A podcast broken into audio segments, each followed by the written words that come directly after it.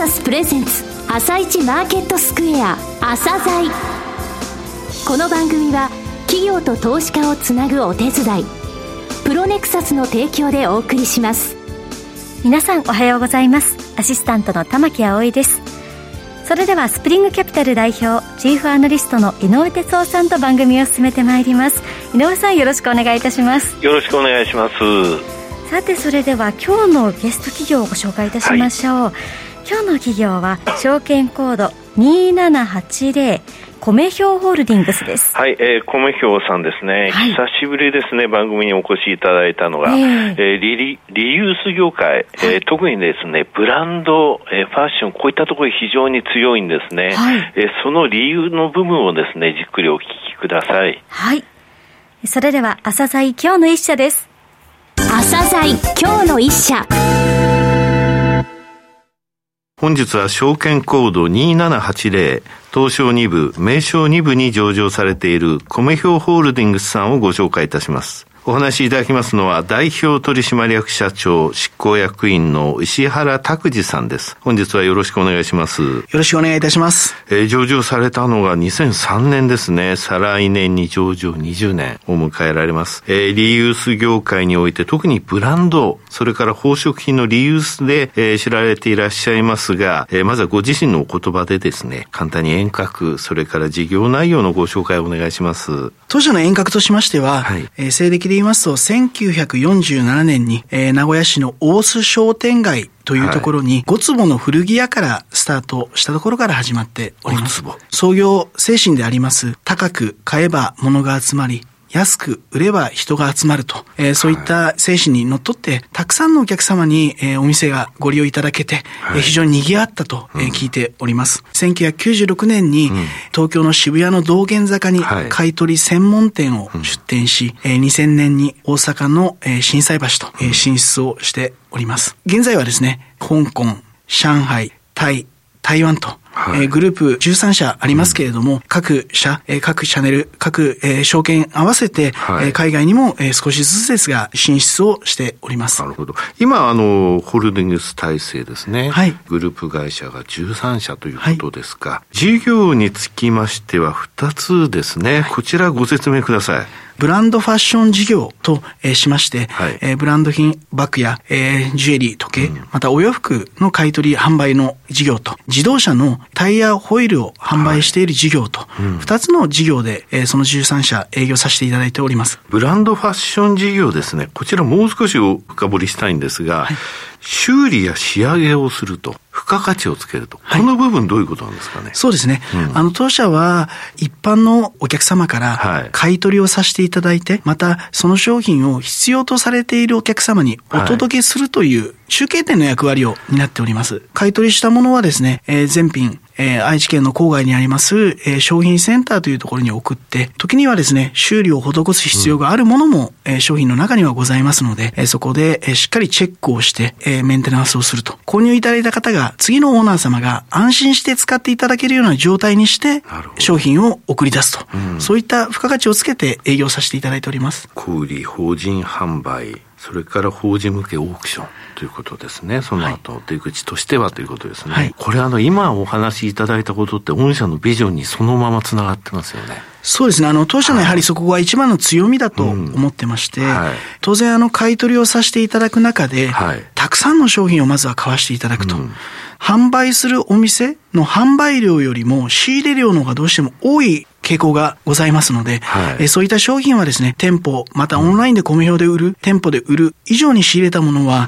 オークション、で、え業者販売をさせていただいたりですとか、えそういった、え法人のお客様にも当社が仕入れたものを購入いただいて、より、え業界の発展に貢献していこうということを考えております。リレーユースっていう言葉、この言葉は、御社が作られたんですか？あの、当社のビジョンでありまして、はい、今現在は一般的にリユースという言葉が、ね。はい、非常にこう使われておりますけれども、うん、まだですね、そういった言葉がないとき、うん、編み出しまして、なるほど。物は人から人へえー、伝承され、リレーされ、有効に活用、ユースされて、えー、そのものとしての使命を全うするという当社の独自の考えがあります。そういった誰かの不要になったものが、いわゆるゴミではなくて、誰かの不要になったものでも、物としての価値が十分あるものをうちは取り扱っておりますので、そういった商品を中継点として次の方におつなげし、物の使命を全うしていくと、そういったことをやっております。もう一つのタイヤホイール事業、ご紹介いただけますか。えー、新品の車のタイヤとホイールを売っているクラフト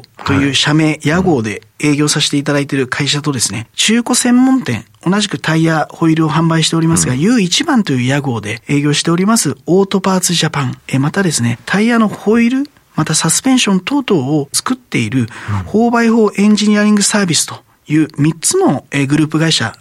タイヤホイール事業を営んでおります。なるほど。さて、えー、話をですね、リユース、リサイクル事業の方に戻すんですが、こちらの業界動向ですね、それから御社のポジショニング、こちらについてもお話しいただけますか？現在ですね、はい、やはりあの、サスティナビリティですとか、うん、SDGs だとか、そう、ね,、そういった考えが社会に非常に浸透してきていると。そういった、えー、持続可能な社会に向けた新たな価値観が広がり、リユースの業界もですね、非常に今注目を集め成長してきていると感じております。うん、特にその業界誌、リオム産業新聞社のリサイクル通信が出している、中古市場データブック2021年度版によりますと、はい、我々のリユース業界の市場規模はですね、2015年に全体で1兆6500億円程度であ。りましたが、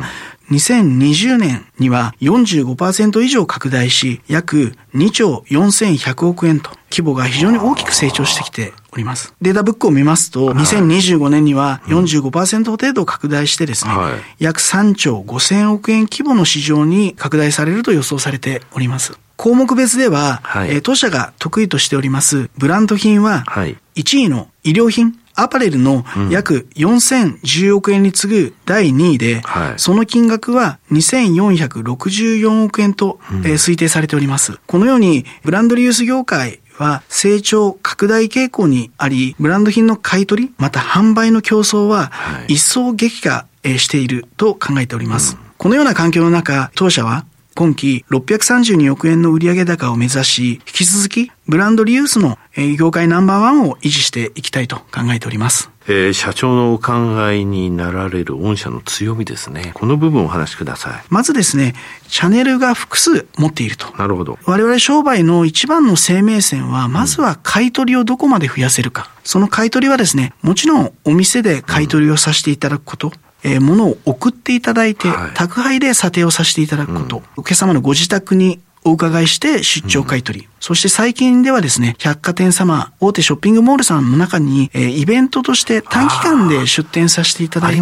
ね、買取をさせていただくと、うん、お客様の生活動線の中に、我々が近づいていき、はい、えー、お客様に1点でも売っていただくと、はい、そういったリユースの経験者を増やしていくってことを今一生懸命やってます。続いて、いわゆる販路。こちらはどうでしょう？もちろん小売りを重視しております。お店で販売する。また今だとオンラインで販売をすることも非常に機会としては増えております。オークションで、えー、販売させていただいたり、うん、えー、法人様に、えー、個別で販売させていただいたりと、えー、仕入れから販売までのルートを多岐に持っているという強みがあります。うん、で、また、国内の相場以上に、海外の相場の方が高い時もございます。そういった海外相場も、えしっかり情報収集して、なるほど。国内の買取価格をより高く出すためにですね、うん、海外のチャンネルも今拡大をしている最中であります。御社、あの、商品センターってお持ちですね。これも強みだと思うんですが、そうじゃないですか、これ。あの、米用はですね、その商品センターという、商品管理をするセンター、はいを愛知県の郊外に持ってます。えー、年間だいたい160万点ぐらい仕入れをさせていただくんですが、そこで商品を1点ずつしっかり検品をさせていただくと。米用の中でも、うん、特に商品知識を持っている、はい、匠と言われているスペシャリストを、はい、その商品センターに、うん、え常駐してもらうことによって、一点一点の商品の状態や、今の市場相場を鑑みたプライスをここでつけていくと。はい、また時にはですね、どこの店舗で、え並べる方がより早く売れる。またメンバーズカードのお客様もたくさんいらっしゃいますんで、うん、お客様の動向から、どこの店舗にえー、並べる方がお客様に喜んでいただける、えー、そこをしっかりこの商品センターで、物の流通をしっかり、えー、担っております。あの、当社の本当に仕入れから販売の中継点の要になっているのが、この商品センターだとえー、思っています。えー、今、強みをお話しいただきましたが、いろいろとですね、取り組み、トピックが伝わっております。リメイクジュエリー。えー、シューズ再生プロジェクト、AI による心眼判定。これらね、一つ一つご説明いただけますかね。えー、リメイクジュエリーはですね、買い取りさせていただいたえー、ジュエリーの中にも、はい、石の品質は非常に高いと。はい、ただ、えー、年式が古く、デザインがどうしても今の時代に合わないと。そういったものをですね、はい、あの、今のデザインに変えてですね、うん、えー、商品をお届けしていくと。2019年からダイヤモンドとカラーストーンですでにブランド化しております。続いてシューズ再生プロジェクト。同じくですね、買い取りするものの中に、うん、えー、良質な商品がやはり靴の中にもたくさんございます。うん、良い靴なのにもったいないという発想から買い取りした、えー、商品化が難しいものをより良いコンディションにレストアしていくと。元の姿へ、えー、修繕してから、えー、お客様に購入いただくということも2020年より、うん、えー、やっております。さて AI による心眼判定、こちらは ?AI を使って我々米が培ってきた心眼の能力、うん、スキルを、えー、その AI に教師データとして入れていくと。はい国内の買取業務でも使っていきますが、今後、海外進出を見据えていくとですね、心眼スキルというものが我々の武器になっていくと考えています。今はその AI 心眼はですね、ブランドバッグを中心に教師データでしっかり今作り上げておりまして、ブランドによってはその心眼判定の成功確率とすれば約99%まで上がってきているブランドもありますので、今後しっかり活用してお客様に安心で透明感のある米用のブランドリユースを展開していきたいと考えております。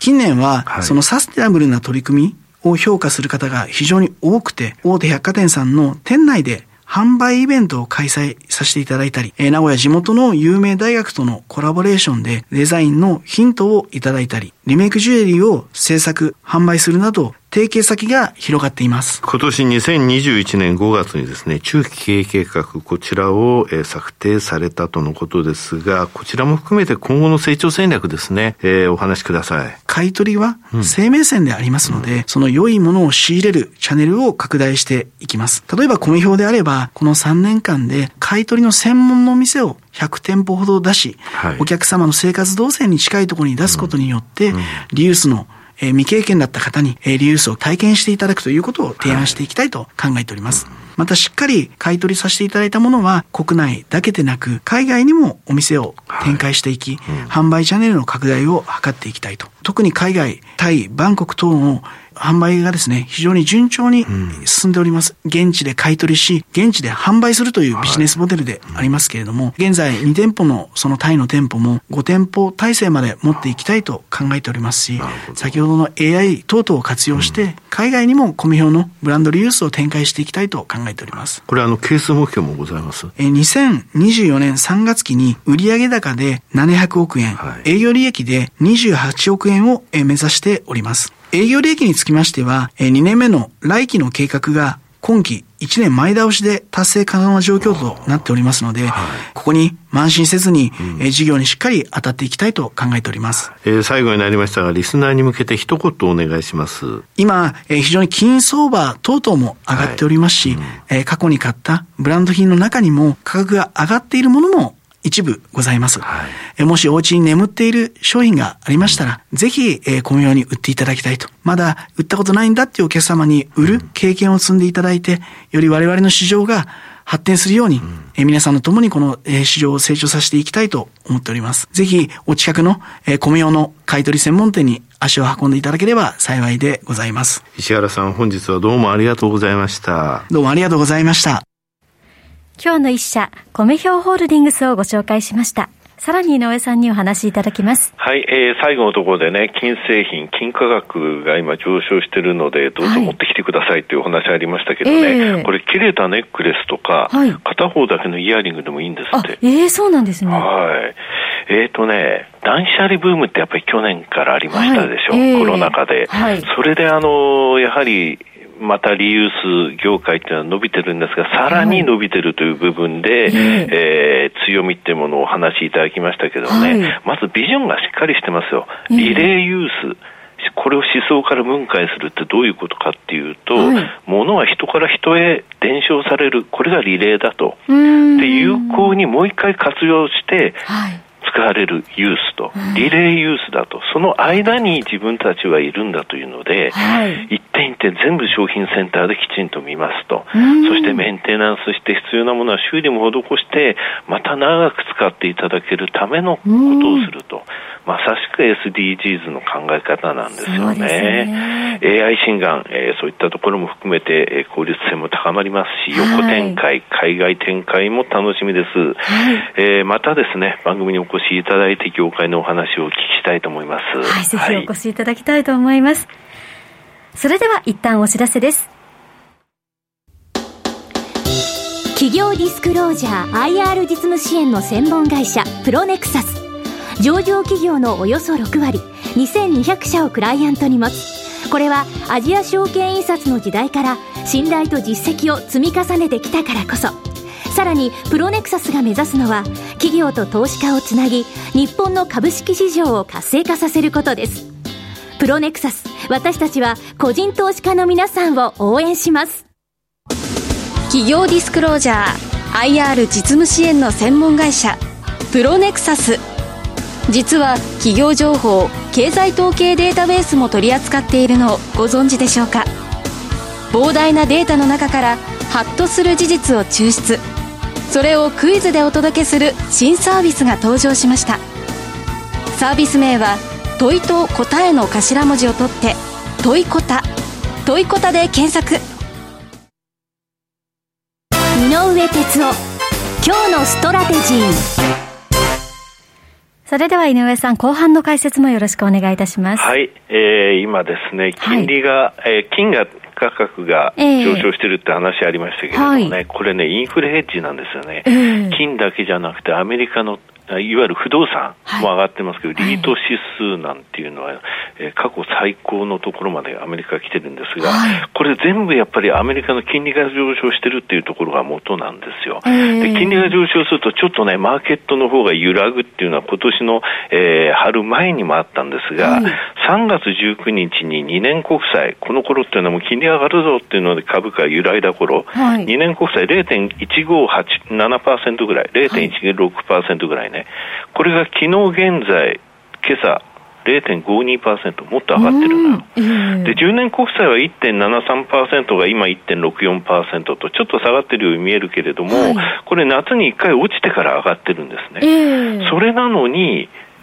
なぜ今株式マーケット揺らがないのっていう話なんですが、はい、これ実質金利っていうのがあってね、うん、これはあの10年国債利回りから物価連動債の金利を引いた数字なんですよ。はい、でこれがどうなってるかっていうと、3月19日の時にマイナス0.57%、これマイナスなんだけれども、昨年6月以降で最も高いんですよ、0.57%、マイナスっていうのが。